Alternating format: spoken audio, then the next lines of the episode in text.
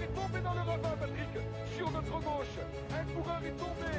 Un coureur est tombé, il s'agit d'un coureur. Attendez, je vais regarder descendre de ma moto je, Oui, je vais attendre Je regarde bien Alex Zoule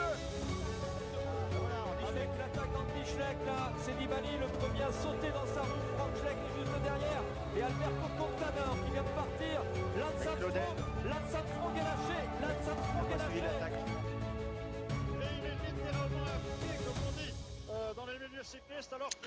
Bonsoir tout le monde, les commissaires de course en ce samedi 12 septembre pour parler de la 14e étape euh, Clermont-Ferrand.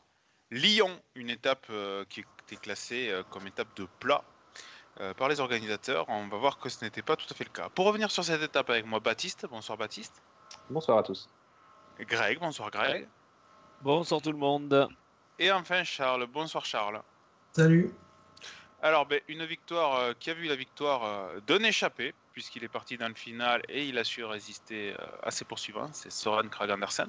On va y revenir tout à l'heure, mais tout d'abord, on va parler de, cette étape dans son déroulé, puisque là où on aurait pu, Charles, penser à une, longue échappée qui prenne 20 minutes avec des coureurs pas dangereux, ça n'a pas du tout été le cas. Ouais, ouais j'avoue que j'étais vachement surpris. C'est un peu ce qu'on avait pronostiqué hier soir, une échappée fleuve qui prend beaucoup de temps et qui joue la gagne. Et finalement, ça n'a pas du tout été le cas. On a vu que c'est encore une fois la Bora qui a, roulé fort et qui a voulu éliminer Sam Bennett pour la course au, maillot vert. D'ailleurs, c'est très sympa. Moi, j'adore quand il y a des, faits de course un peu comme ça pense que tout le monde va lâcher l'affaire et finalement, non, il y a une équipe qui décide qu'il y, a, une course à faire. Je trouve ça vraiment top. Dommage qu'il ne soit pas récompensé d'ailleurs parce que c'était déjà un peu le cas quand ils avaient embrayé. C'était sur la route de Lavore. Ils n'avaient pas été forcément récompensés avec Sagan. Et là, aujourd'hui, si je ne me cours pas, Sagan ramasse que 18 points à l'arrivée, ce qui est assez faible au final vu l'effort consenti. Mais c'était très beau et très très sympa à suivre, je trouve. Un gros coup de cœur pour la boire. Ouais, Baptiste, quand on voit, comme Charles le dit, 18 points seulement gagnés pour Sagan, est-ce que ça valait cette débauche d'effort ou au-delà du nombre de points mathématiquement gagnés, il y a l'impact psychologique, mais je rajouterais même physique par rapport à ça. Oui, physique surtout. Euh, bon, déjà, c'était pas une étape de plat, elle était, elle était catégorie 2 hein, dans le règlement du, du tour. Hein. Tu as dit que c'était euh, marqué plat, non, non, elle était marquée quand même accidentée, euh, mais, mais pas non plus de moyenne montagne, alors que peut-être elle l'aurait mérité. Et oui, non, je, moi je pense que ce qu'ils ont. Parce que honnêtement, les deux bosses finales dans Lyon, en vissant à fond là-dedans, sans doute que Sam Bennett, de toute façon, n'aurait pas passé non plus et n'aurait pas été. Peut-être il aurait été en queue de peloton, mais il n'aurait pas réussi à remonter jusqu'à faire le sprint, ou il aurait trop tapé dedans pour le sprint. L'idée pour moi de Labora aujourd'hui était surtout de le mettre en difficulté et de le. en gros, qu'aujourd'hui, que ce soit une journée de repos pour Sam Bennett, eh ben, ce soit une vraie journée difficile où il doit vraiment se faire la peau pour essayer d'abord de rester collé au peloton, puis juste en fait aussi rentrer dans les délais.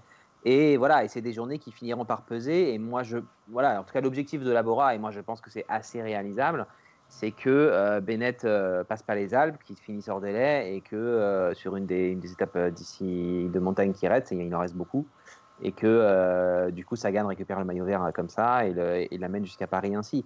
C'est voilà, moi j'ai lu ça comme ça en tout cas. Je sais pas ce que vous en pensez, mais je, pense également, surtout que les étapes de montagne qui restent, sont les plus dures. On arrive en troisième semaine avec une préparation qui est un peu tronquée pour les coureurs sur ce Tour de France. Et je pense que Sam Bennett ne va pas être le seul sprinter à rentrer à la maison parce qu'il y a Caleb Ewan qui a montré toutes les dispositions possibles pour, pour se retrouver en dehors du Tour dans les jours à venir.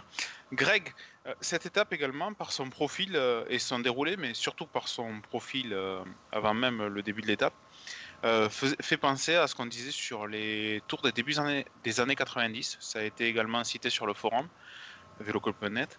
Euh, une classique tous les jours, c'est quand même euh, un peu ça. Hein. Même sur une étape comme ça, on s'ennuie pas, ou en tout cas on s'ennuie peu. C'est vrai, c'est vrai que c'était un profil intéressant avec le col du Béal assez tôt, qui permet quand même de, faire une, différence, une sélection, qui a mis en difficulté donc euh, les sprinters qui les avaient fait bien exploser. Et puis surtout ce final aussi. Alors euh, il y, a deux choses dans le final. Il y a, d'abord il y avait deux cotes à autour de 5-6%, mais aussi qu'on est dans un, environnement urbain et qu'on a vu qu'il y avait euh, voilà, on sait toujours que les villes c'est des ronds-points, le, mobilier urbain et que on a vu que c'était quand même très tendu et que très nerveux aussi à cause de ça. hein, que ce soit non seulement par les côtes, certains ont comparé ça un peu à, au Poggio à Milan-San Remo euh, sur euh, France Télé, mais c'est aussi voilà, un environnement urbain qui voilà, ça a mis un final, c'est vrai, où ça a attaqué, c'est revenu, et finalement ça, ça a craqué quand, quand Krag Andersen a mis la dernière attaque à 2-3 km de l'arrivée. Donc c'est vrai que c'est un profit d'étape ben, que moi j'espère revoir parce que ben, ça change hein, des étapes euh, plates où c'est le, train des sprinters. On voit autre chose, on a vu plusieurs coureurs attaquer, donc euh, c'est vrai que voilà, c'est vraiment une des étapes que j'ai peut-être préférées depuis le, début euh, du tour. Avec des petites routes également, comme on en voit dans le massif central. une question sur la bataille du maillot vert, Greg. Est-ce que tu penses qu'en essayant de suivre à tout prix les Bora et Peter Sagan dans la côte avant le sprint intermédiaire, Sam Bennett a fait une, euh, une erreur stratégique? Bah, compliqué parce que ça serait abdiqué très tôt, mais euh, alors que d'un autre côté, on voit Ewan qui n'a pas du tout essayé, mais lui ne joue pas le maillot vert. C'est vrai que c'est compliqué. Voilà, c'était vraiment une situation compliquée car le problème il est dans les jambes. Euh, il est dans les jambes. On a vu hier Bennett, il a fini limite, il a fini exténué. et là, ça repart d'entrée très fort et c'est sûr que le pauvre, il était n'était pas bien. On a vu la quick step, euh, voilà, enfin tenir un petit peu, mais après, euh, ils ont dû lâcher car c'était beaucoup trop dur. Alors, euh, est-ce qu'ils auraient dû, en étant d'être plus prudents au début, ça aurait pu être mieux Peut-être dans la vue des prochains jours, parce que la bataille, les ça va être terrible hein, pour Sam Bennett les prochains jours. Et la dernière semaine dans les Alpes, on, on va voir dès demain des enchaînements de cols, et ça, ça va être très compliqué pour lui. Ouais. En fait, la question que je me posais, euh, vois-tu, c'est. Euh, on voit donc Sam Bennett qui essaie de suivre à tout prix euh, Peter Sagan et les Bora dans la première ascension du jour, qui est donc, je le rappelle, juste avant le sprint intermédiaire. Il se met dans le rouge, il se fait lâcher. Et je me demande si c'est pas cet effort qui le condamne à un kilomètre du sommet du col du Béal. L'étape aurait pu être tout autre peut-être euh, s'il n'avait pas lâché à ce moment-là. Donc on va parler maintenant du final. Euh, Charles, un final qui euh, déjà se déroule avec un peloton amoindri, un peloton fatigué. Ça va compter pour le classement général les jours prochains. Et finalement, il y a quand même des courageux qui ont tenté leur chance avec la première attaque de Benoît qui, qui, montre encore une fois que la Sunweb est dans un tour très offensif. Ouais, ouais, je vais d'abord répondre à Antoine qui, demande est-ce que la, journée va peser dans les jambes pour les favoris. Oui, je pense que les, journées comme ça, ça, joue énormément pour, la suite. Et pour revenir sur les Sunweb, ouais, euh, c'est pareil, tout à l'heure je disais que la Bora, ils font plaisir à voir, mais la Sunweb, c'est aussi du, tableau noir. Vous voyez que ça, râlait un peu et qu'on Enfin, certains se moquaient d'eux quand ils sont tous les deux relevés en début d'étape, mais on sent qu'on ne veut pas faire d'efforts inutiles. On voit un groupe devant où il n'y a que Kung et c'était qui? C'était Edward qui était euh, aussi à l'avant. Eh ben, on décide qu'on se relève tout simplement. On n'hésite pas à, faire ce truc-là. Beaucoup d'équipes n'oseraient pas, je pense, se relever dans, ce genre de situation. Et là, ça a été fait. Et, ensuite, c'est encore une fois une masterclass. Tout le monde attendait Hirschi. Au final, c'est Benoît qui, sort un peu en éclaireur. Et c'est Soren Krag Andersen qui, contre au, moment opportun, au moment où tout le monde est, mort et, personne ne peut prendre la roue. Donc, ouais, du, vrai tableau noir, vraie belle équipe Sunweb qui emmené que des baroudeurs et qui fait plaisir à voir. Mais au final, j'ai l'impression que c'est un peu ces équipes qui jouent pas le général et qui ne mm. peuvent pas gagner sur une arrivée massive pure qui nous mettent du spectacle en fait dans, ce Tour de France. Ouais, c'est vrai. oui, on, les voit, on les voit hein, sur les sprints aussi parce qu'ils ont Chessball et justement euh, c'est le meilleur collectif sur les sprints, mais sans doute, euh, en tout cas, c'est ceux qui souvent arrivent à vraiment bien prendre euh, la tête du peloton dans les derniers kilomètres et à essayer de mettre sur orbite Ball dans les sprints. Bon, Ball a un peu plus de mal à finir, même s'il a fait des, jolis sprints, mais voilà, il a. Il, est jeune encore voilà, il est jeune, c'est clairement pas le meilleur sprinter sur ce tour. Mais voilà, on voit que c'est une belle équipe effectivement de, de francs-tireurs, de rouleurs. Euh, là aujourd'hui, c'est Andersen, euh, Craig Anderson qui gagne, c'est un sacré rouleur. Euh, Benoît, Hirschi, ça envoie, ça envoie du lourd quoi. Et, et effectivement, c'est magnifique ce qu'ils ont fait aujourd'hui les Sunweb, mais je suis d'accord avec Charles, c'est entre guillemets facile de s'éclater comme ça sur les étapes dites de transition ou accidentés qui sont pas euh, condamnés au sprint quand tu n'as pas de leader pour le général. Quoi. Et finalement, il n'y a pas tant d'équipes que ça, euh, World Tour en tout cas, qui est dans ce cas-là sur ce Tour de France. Oui, parce que clairement, si Bourman est quatrième ou troisième du général ce matin, je pense pas qu'on a cette étape. Exactement, exactement. Clairement. D'ailleurs, euh, on a, on a revu des, des coureurs qui étaient à l'avant hier, Baptistin dans le final avec Lénard Kanma qui attaque, Valentin Madouas également. on semble commencer... Oui. on, voit, on voit souvent les, à la Philippe également, on mm. voit euh, les, les, coureurs qui, qui, sont frais finalement. Hein. Dès la, fin de la deuxième semaine, euh, on retrouve euh, énormément les, mêmes, les mêmes noms.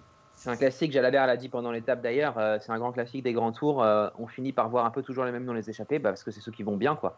Alors je mettrais peut-être à la Philippe un petit peu de côté par rapport au nom qu'on a as précité. Je crois qu'à la Philippe, il roule plus à l'orgueil qu'autre chose. Il a envie de, il a envie, il a envie de regagner, il a envie d'être le meilleur, mais il a un peu de mal et j'ai l'impression qu'il court après ça, mais presque même d'ailleurs qu'il court un peu trop après ça, un peu trop après trop de trucs à la fois. Il devrait peut-être s'offrir un peu plus de, répit et, mieux, entre guillemets, choisir son jour parce que là, au final, on l'a vu essayer euh, aujourd'hui, hier, avant-hier. Euh, peut-être encore demain, je sais pas, mais voilà, il y a, y a peut-être, alors peut-être qu'il sent que les Alpes, ça sera trop dur pour lui, et qu'en gros le Tour pour lui s'arrêtait ce soir, peut-être soit juste il n'arrive pas à vraiment choisir ses objectifs et c'est, je pense, contre-productif parce que s'il est un peu juste, c'est pas en essayant tous les jours qu'il va réellement euh, progresser. Et par contre, voilà, c'est vrai que tu as parlé de Madouas qui était très bon hier et aujourd'hui à nouveau on l'a vu. Évidemment Hirschi, euh, on a vu Durant aussi, c'est pas la première fois que Durant essaye et Ewan ayant l'air un peu sur. Enfin, de toute façon, Ewan il a plus, il a plus d'occasion pour lui maintenant avant un moment. On devrait voir de, pas mal. Les euh, champs et peut-être même euh, l'an prochain sur le Tour de France. Donc euh, effectivement, c'est un grand classique des grands tours. c'est la laisse heureuse des trois semaines. Au bout d'un moment, il n'y a, pas de, a pas de miracle quoi, pour ceux qui n'y arrivent pas. Mais pour finir là-dessus, je voudrais revenir vite fait sur cette histoire de, de Bennett, Sagan et Ewan. Je, je pense que l'étape clé pour le maillot vert, ça va être l'étape du vendredi, cette étape casse-patte avant le chrono de la planche des belles filles si vraiment la Bora embraye, je pense qu'ils peuvent sortir et Ewan et Bennett sur cette étape-là. Oui, Ewan, c'est plus un rival. Enfin, ouais, Ewan, il est hors jeu de toute façon pour le Non, mais je veux dire dans l'optique de la victoire sur les champs. Ouais, bah alors ça, pour le coup, Sagan, euh, je pense qu'il pourrait éliminer tous, tous les sprinters qu'il veut, gagnerait quand même pas, tellement il a l'air euh, collé sur la route. Euh. Mais justement, pour parler de Peter Sagan, tu parlais de, de Julien Alaphilippe qui, qui court beaucoup d'objectifs, et je trouve également qu'il court peut-être un peu, un peu mal, qu'il attaque peut-être pas au bon endroit, il a tout le, tout le monde sur le porte-bagages. Et, il, euh, effectivement, il est quand même marqué à la culotte. Quoi. Hmm. Et on a vu Peter Sagan également, euh, ben, forcément, il avait la pression après le travail de ses coéquipiers, euh, rouler derrière les coureurs qui étaient en train de s'échapper, et forcément, il lui manque pour le sprint. il est, déjà, il est collé sur les sprints, mais là encore plus, il est totalement en bout de course sur le sprint à Lyon, parce qu'il tente de, suivre les échappés. Et, Greg, je ne sais pas si, tu l'as remarqué également, il y avait un Greg Van Avermaet dans sa roue. Et c'était sûr que même si ça, finit au, si finissait au sprint, pardon, Peter Sagan allait se faire aligner. Oui, c'est vrai, voilà, on a l'impression que Peter Sagan et Bora, ils ont encore la, science de la course. Mais voilà, Sagan n'a plus les jambes qu'il y avait encore il y a 2-3 ans. Et bon, bah, il fait quatrième. Évidemment, c'est bien, mais c'est vrai qu'il manque toujours un petit peu quelque chose. Il manque toujours un petit quelque chose. Hein on sent, on sent un peu l'orgueil euh, du champion un peu vexé. D'ailleurs, un peu comme à la Philippe finalement. Moi, j'ai l'impression que enfin, c'est les deux qui ont été sanctionnés par les commissaires. Euh, enfin, il y, a peu l'impression que ils, sont un petit peu vexés. C'est des grands champions et qui, voilà, ils essaient, mais est-ce qu'ils auront les jambes suffisantes pour, pour en péter une et pour en gagner une à la fin? Je sais pas. Mais enfin, on l'a déjà dit depuis le début du tour. Hein, Peter Sagan, euh, gagner un sprint et voilà, là, il est battu quand même par Simone Consoni. Je pense que personne n'aurait misé sur euh, Consoni qui bat euh, Peter Sagan sur un sprint euh, au début du tour. Ouais, c'est vrai que Consoni, c'est la révélation de l'étape. Hein. Personne n'attendait à faire podium. Déjà, être dans le premier peloton, c'était quelque chose. Et là, il fait troisième, derrière Craig Andersen et Mesgetch, qui montre qu'il n'est pas totalement fini. Hein. Après, c'est les sprints de coup, t'as pas la victoire. Quoi. Bon, c'est toujours un peu, tu vois, Toujours un peu. Euh, il y a des mecs qui vont sprinter pour la place, justement, alors que d'autres, comme il n'y a plus la victoire, ne sprintent pas trop. Enfin, voilà. Si, y a la victoire, je, pense qu'on voit Van Aert dans le sprint, par exemple. Ouais, et puis tu vois, il y a des. T'as des, as des, as des, tu vois, je vois, euh, Van Avermaet, il a pas sprinté. Enfin, tu vois, voilà, il y, a, y, a des choses un peu euh, différentes forcément dans un sprint pour la gagne et pas pour la gagne. Certes, mais, mais les coureurs que vous citez sont quand même des coureurs qui ont bougé dans le final. Oui, oui, mais d'ailleurs, Sagan, je pense, fait une erreur en bougeant derrière. Euh, je vois pas pourquoi il bouge alors que la bosse est quasi finie et qu'en gros, au contraire, il doit temporiser. De la même façon que l'attitude de Kamna était pas idiote dans l'absolu, mais à condition que Sagan ait quelqu'un pour rouler derrière. Alors Kamna avait l'air d'être le dernier Bora capable de rouler pour lui dans le final. Et donc, du coup, en partant devant, bah, il, laissait Sagan solo et donc en position de ne plus pouvoir contrôler la course. J'ai l'impression que Bora, effectivement, joue à la fois est, vraiment épatante dans la façon de effectivement mener sa course sur ce tour, et en même temps, bah, à force de faire des efforts et de courir un peu tous les jours, finit par perdre un peu en lucidité aussi, quoi. Voilà. Mais il n'y a pas que qui ont mal couru. Moi, je trouve, par exemple, la Mitchell Todd Scott, elle avait quand même Adam Yates, Esteban Chavez, Daryl Impey et Lucas Mesgeg. Qu'on fasse pas rouler de Chavez, ça s'entend, hein, parce que c'est pas le meilleur rouleur, mais qu'on sacrifie pas complètement Impey dès la fin de la bosse, je trouve ça assez curieux, par exemple, sachant que Mesgeg en plus fait deux.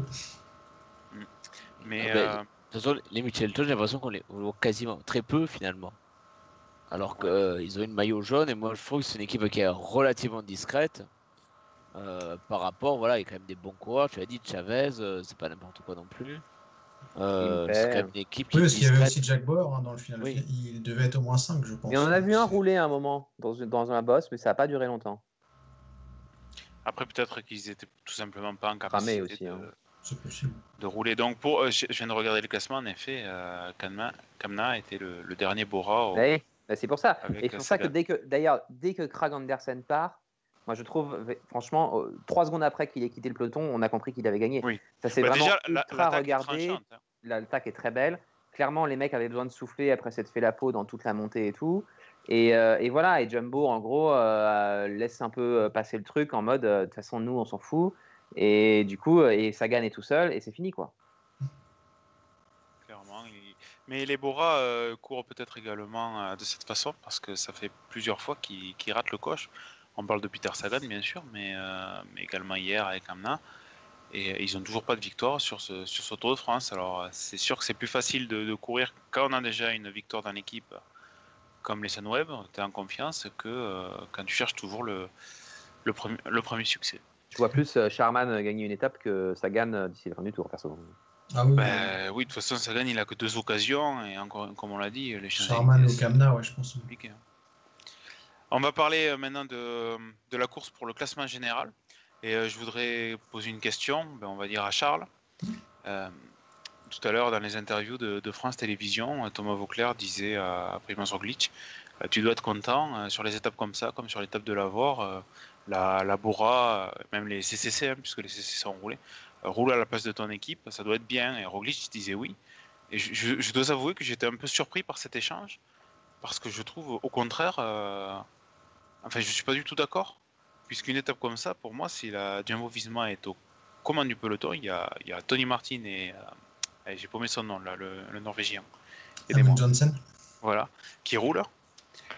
Mais euh, le, peloton finit à, sans doute à 15-20 minutes du, groupe d'échappée et on a une journée de, repos pour notre équipe. Alors, alors que là, euh, ben, vu qu'ils sont obligés d'encadrer le, maillot jaune, euh, tout le monde a fait des efforts. Qu'est-ce que tu en penses, toi, Charles? Ah bah, je suis complètement d'accord avec toi, mais je pense que Roglic, il peut pas faire une, réponse différente à la veille du Grand Colombier. S'il dit bah oui, ça fait chier, euh, ils ont roulé comme des malades, alors que je commence à être un peu moins bien physiquement.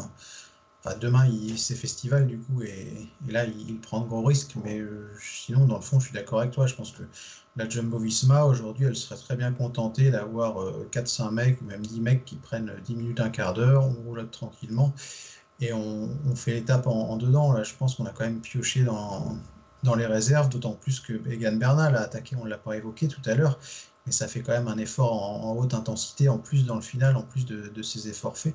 Donc je, pense qu'on a encore pioché aujourd'hui et que ça, pèsera. Ouais, c'était forcément pas une bonne nouvelle pour, euh, pour les Jumbo Visma, mais de toute façon, déjà quand on voit le comportement de Tony Martin depuis ce début de, Tour de France, et c'est pas pour le stigmatiser, mais si on tente à tout prix de verrouiller pour pas que ça sorte à trop, c'est bien qu'on ne veut pas faire d'efforts superflus, sinon on s'en foutrait, on dirait de toute façon on est plus costaud que la concurrence et basta quoi.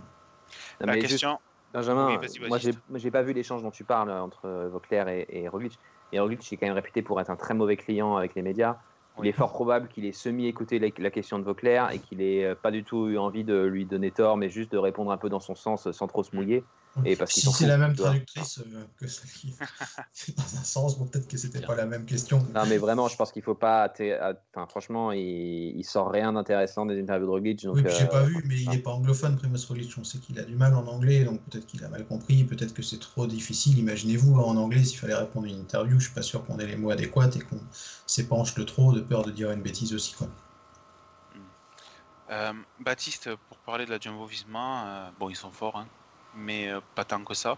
Est-ce que tu penses qu'ils sont prenables également tactiquement? C'est peut-être la différence qu'il y a avec la, Sky, je dis bien la Sky, pas l'Ineos, quand ils étaient au sommet, non? Hmm, Peut-être, mais je pense que enfin, la tactique. Je pense que la tactique face à Ineos, elle était aussi illusoire parce que enfin, Ineos Sky plutôt d'ailleurs à l'époque, euh, elle était illusoire parce que la Sky était beaucoup trop forte en fait. Et qu'à un moment, la tactique, euh, ça va aussi quand le rapport de force il n'est pas trop déséquilibré. Et que je crois qu'il y a des années où avec la Sky, c'était pas le cas et que c'était impossible. Et je dirais que peut-être cette année, c'est possible parce qu'effectivement, tu as quand même essentiellement Van Aert qui est au-dessus du lot. Euh, as, et après, les autres, Cus et Bennett, c'est un peu sur courant alternatif. Euh, Racing, c'est très bien pour ce qu'il présente depuis quelques années, mais c'est quand même moins bien qu'à une époque. Je rappelle que Racing, c'est top 5 du Tour de France il y a, a, 8-10 ans. Euh, et le reste, voilà, et du Moulin, du Moulin, t'as l'impression qu'il euh, le fait sans avoir envie de le faire. Voilà, c'est un peu bizarre, quoi. Donc peut-être que dans la dernière semaine, il va, il va le faire un peu plus franchement. Mais effectivement, bon après, après, faut voir ce qu'il y a en face, parce que parce que Bernal, Ineos, ils sont en dessous de tout. UAE euh, euh, autour de Pogacar, c'est catastrophique. Si Pogacar il vient à prendre le maillot jaune, pour le défendre, c'est quand même Yann Polanch, David Delacruz et Marco Marcato. Il est David Delacruz qui est tombé encore aujourd'hui. En plus, donc il est quand même grave dans la merde. Hein. Donc il euh, faut mieux pas qu'il le prenne trop tôt si jamais il doit le prendre. Et voilà, et quelle autre équipe au final peut essayer un coup tactique? C'est très compliqué, en tout cas d'un point de vue collectif. Après, si un mec est fort, il est fort. Voilà. Il y a la Bahreïn. ouais, éventuellement Bahreïn ou éventuellement Education First, mais bon, c'est c'est pas les adversaires numéro un de, de, de Roglic aujourd'hui, quoi. En parlant des adversaires de Roglic, euh, Greg, il y en a un qui, qui euh, conjure le mauvais sort sur ce Tour de France, c'est Richie Porte, qui, même quand il a son, son annuel euh, problème mécanique dans le final, ne perd pas de temps. Ben oui, parce que dans le final, on a entendu sur France Télé Richie Porte arrêter, enfin, un souci mécanique, il prenait le, il a pris le vélo de Kenny Ellison et on a vu après qu'il avait réussi. On s'était dit, ça y est, c'est le retour de la poisse de, de, Richie. Et puis finalement, on le voit à la fin qui, Voilà. Ouais, parce que je me rappelais qu'à Cherbourg, c'est ça qui. C'était en 2016, je crois que c'est ça qui lui avait coûté le podium. Ah ouais. Et donc là, il a réussi à arrêter. Oui, vas-y, vas-y, Ben. Ouais. Non, non, je disais juste, euh, moi je le voyais prendre 1 minute 30 quoi, sur cette affaire. Euh, ah bah euh, tu, tu as un problème juste entre les deux bosses, tu vas revenir sur un vélo qui est pas tout à fait à ta taille parce que si Richie Porte est petit, on a vu quand même quand il revenait que bon, euh, le vélo de Kenny Ellison n'était pas tout à fait à sa taille. Hein et finalement, non, il n'y a pas eu de souci. comme quoi, ah oui, c'est aussi au mauvais moment parce que quand ça roule fort devant, c'est-à-dire qu'il il doit quand même avoir des bonnes jambes quand même, Richie pour, pour être, avoir réussi à revenir, pas s'affoler. c'est quand même un signe euh, d'optimisme pour ton chouchou, Charles. Ouais, ouais. Euh, après, c'est vrai que c'est un coureur que j'aime bien, mais euh, je pense que Richie Porte, là, il est à son meilleur niveau physique. En fait, enfin, le... sur une épreuve de trois semaines, il a jamais été aussi fort que, que maintenant. Il a jamais, de façon, vraiment été en mesure de, remporter la grande boucle. Et il y a, pour moi, il y a trois mecs au-dessus. On les a déjà cités hein, Bernal, Pogacar et, et Roglic. Et derrière, tu as un trio avec Landa, et Lopez et lui qui se dégagent. Et je pense qu'il a la chance de sa vie, entre guillemets, de refaire un, top 5 sur la grande boucle, ce qui lui amènerait euh, un beau contrat pour l'an prochain, parce qu'il a indiqué qu'il allait quitter la, la Trek Segafredo. Murmure qu'il pourrait retourner chez Ineos. Il y a aussi, je crois, Israel Startup Nation qui est sur les rangs, donc euh, j'imagine qu'il y aura quelques zéros en plus euh, sur le contrat par rapport à, la fin d'année dernière. Mais est-ce qu'il va réussir à maintenir ce niveau de performance sur cette bah. dernière partie de Tour de France Puisque Charles, à partir de demain, on rentre dans un entre guillemets nouveau Tour de France avec des ascensions beaucoup plus longues et même euh, beaucoup plus hautes. Ouais, ta question permet la transition, puis après je vais, eh oui. laisser la, parole au gars, mais je pense que Richie Porte, même si c'est pas forcément trop son terrain, parce qu'on sait qu'il est meilleur sur des efforts courts, hein, ceux qui suivent le Tour d'un Under connaissent par cœur sa, réputation sur la montée du Gail. Et... Mais là, au vu de la concurrence, quand on regarde le classement général, c'est ce que je disais tout à l'heure, il est dans un groupe avec les Uran, Quintana, Lopez, Landa, mais derrière, c'est Henrik Mas, c'est Guillaume Martin, c'est Tom Dumoulin, c'est Adam Yates. C'est des coureurs qui ne donnent pas plus de garantie que lui, et voire encore moins. Donc à partir de là, je pense qu'il sera entre 4 et 6, disons, à la pédale. Parce que comme on l'a vu, euh, c'était hier, je crois, ou, avant-hier, oui, c'était hier, il, est à la lutte avec ces mecs-là, et ça jouera à coup de seconde, je pense. Et ensuite, sur le chrono final, contrairement à des Lopez, des Quintana, il a un avantage, parce que le support, il, s'est roulé. Donc Baptiste, euh, demain c'est le Grand Colombier. Euh, on pourrait dire en rigolant que c'est un peu fini le Tour de France Vuelta et on rate dans la, haute montagne. Ouais, alors après, moi je suis pas sûr que demain, même s'il y a des beaux cols quand même avant le Grand Colombier, mais le Grand Colombier c'est vraiment dur et j'ai peur que les deux premiers cols, ça soit surtout soit assez escamoté, soit pour là pour l'essorage par l'arrière. Je n'attends pas de mouvement de favori dedans. Et après, voilà, ce sera un peu du coup course de côte sur le Grand Colombier, ce qui est déjà très bien, hein, très difficile. Mais voilà, ça va pas être forcément dans un hyper différent registre, mais oui, la dernière semaine dans les Alpes, par contre, il y aura des enchaînements de cols euh, qu'on n'a pas vu encore depuis le départ du Tour de France, même dans les Pyrénées où les cols sont plus courts. Donc je m'attends plutôt à une espèce de transition demain entre la Vuelta et le Tour de France, mais avec du coup des hiérarchies relativement semblables euh, par rapport à ce qu'on a pu voir jusqu'ici. Et euh, par contre, si ça doit changer, s'il doit y avoir des grandes bascules, si Roglic doit défaillir ou je ne sais quoi, ce sera plutôt, à mon avis, mardi et même plus sûrement mercredi, jeudi.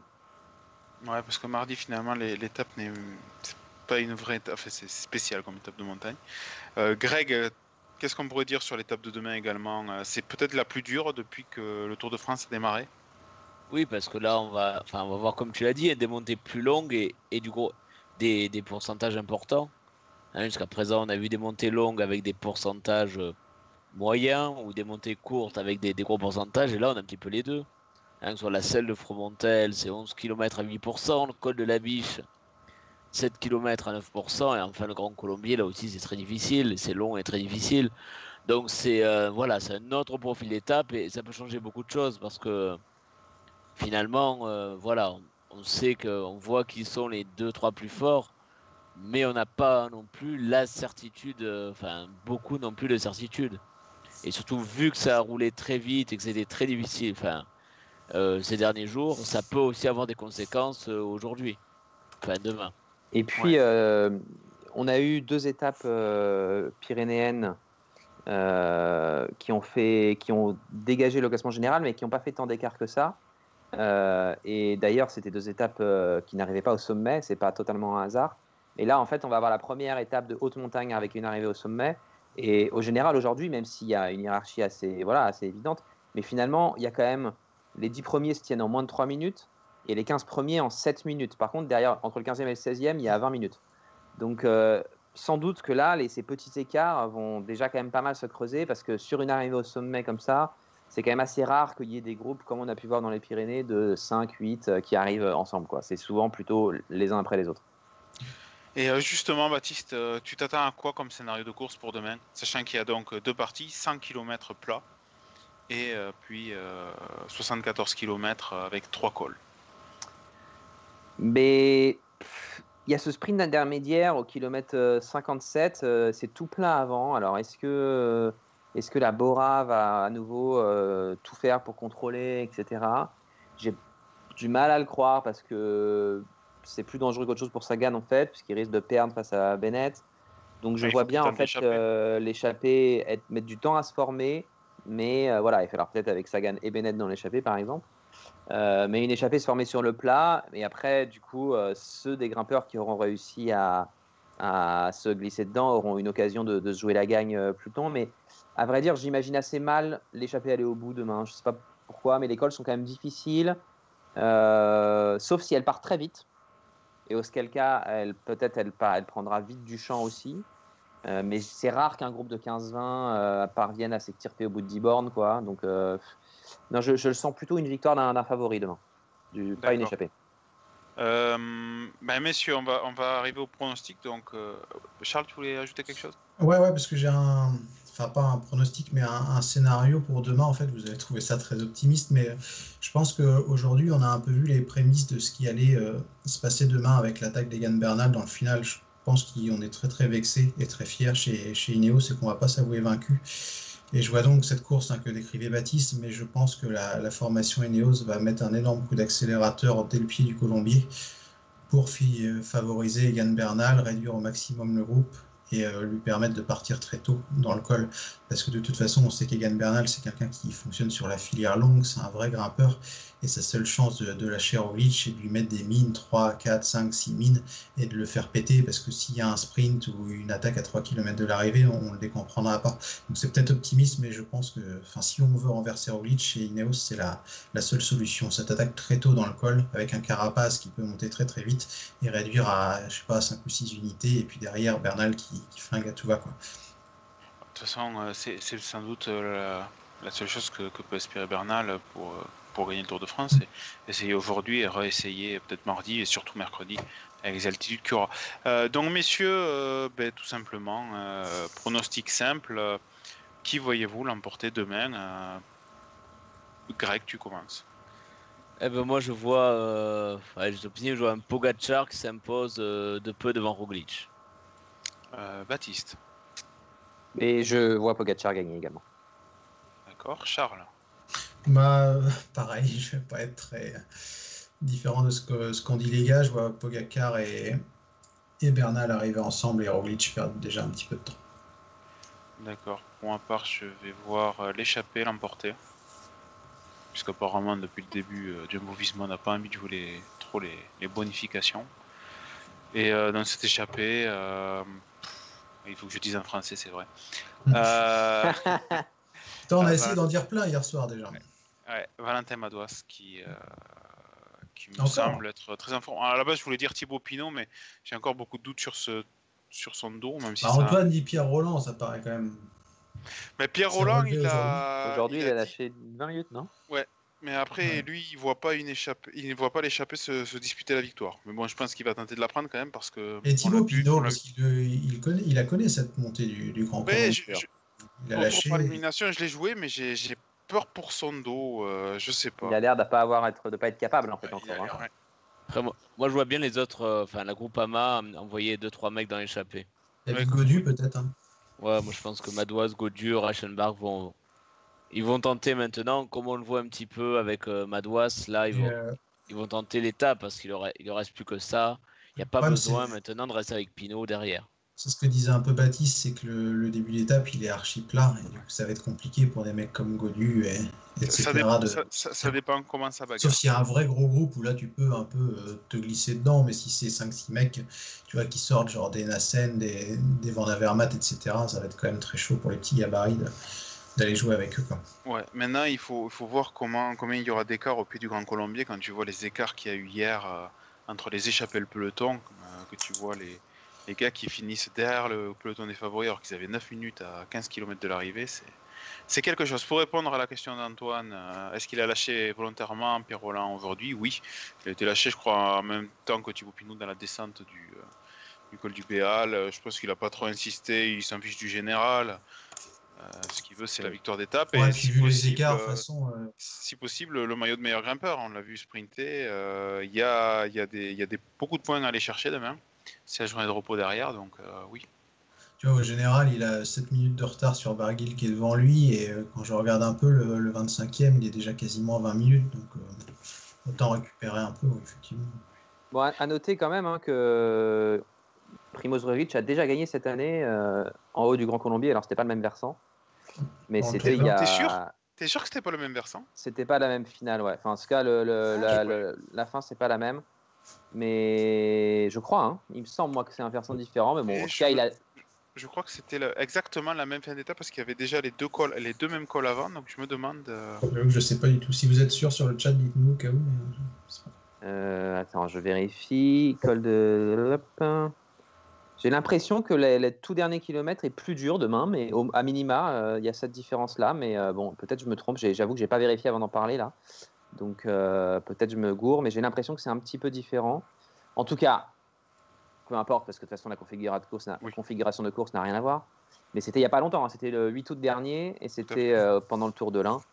Donc voilà, et ce jour-là, Bernal avait terminé deuxième à 4 secondes et Quintana à 6 secondes. Et, Guillaume Martin quatrième, enfin ça s'était joué à pas grand chose près, et Richie Porte cinquième aussi. Richie Porte euh, qui, a, qui, était tombé salement et avait abandonné sur l'étape du Grand Colombier il y a trois ans, donc euh, pas forcément. Exact, dans la descente, non, c'était le Mont du Chat. C'était dans la descente du Mont du Chat, mais l'étape passée par le Grand Colombier euh, précédemment.